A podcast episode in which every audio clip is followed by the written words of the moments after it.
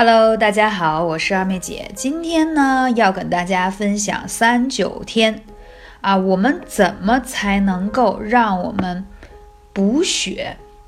有没有觉得就是说平时啊很有点缺血贫血呢？要说女人呀，真的很容易贫血，因为每个月都要经历那几天，对不对？据统计啊，亚洲女性患贫血的比例相当高，平均每四到五个女性就有一个是贫血的。因为受生理的特点，一生要面临很多次怎么讲，像每个月的生理期啦，而且女人大部分都要怀孕生孩子呀，所以她慢慢就会形成缺血。再加上可能你长期以来不太在意自己的身体的调理。气血就会亏损下来，怎么会产生这样呢？睡不好，吃不好，消化不好，那你拿什么去造血呢？了解吗？要知道，我们说肾乃先天之本，脾胃乃后天之本，什么意思？女人要想形成这个生理期、月经时候血量充沛，首先你肾阳气要足够充足。啊，之后脾胃是后天之本，就是你吃进去的食物，它可以运化好，这样才有造血的能力。你以为只有肝造血吗？但是如果你的脾胃吸收以后，营养不能传递给肝脏，它拿什么造血呢？所以为什么平时在二妹姐的节目当中不厌其烦的在说灸脾胃有多么多么的重要？那今天还要分享一个穴位，之前从来没有讲过。膈腧穴，这个穴位一定要牢记，它是专门治疗贫血的。如果你已经有轻微的贫血，一定要灸膈腧。为什么？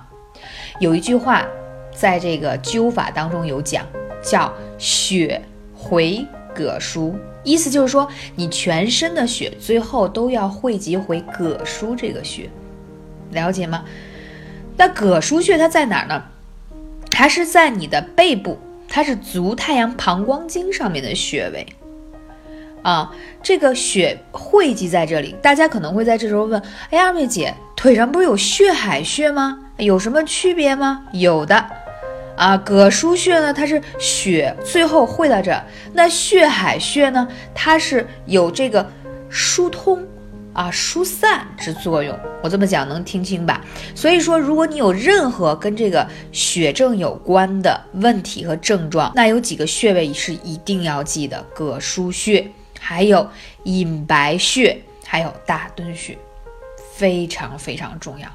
造血、止血、养血，当然腿上的血海穴也可以用，但是那三个我刚才讲到的穴位，对于调理脾胃。补益气血，那可是补血的一大穴位。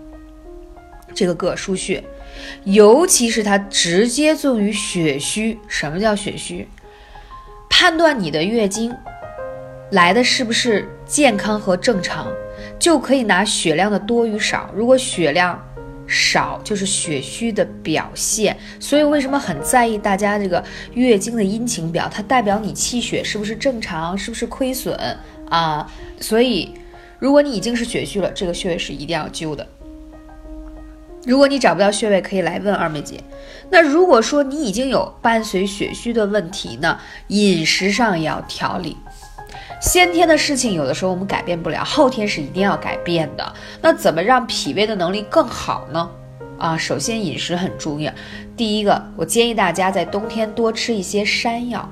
为什么？山药它是健脾养脾的，因为山药呢，它入脾胃，还养肝和肾。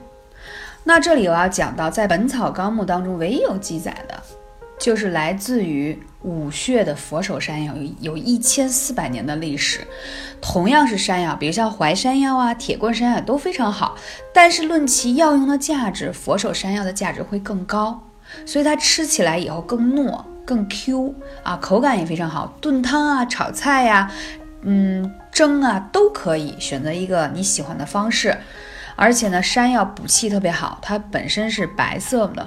啊，就是养肺嘛，同时呢，它健脾，有很多小主说二妹姐，我经常就是大便不成形，容易这个就是就像拉肚子一样，容易溏泻这种状态，或者是说我排便之后总是黏黏的粘在马桶上，这都是脾胃虚寒的表现。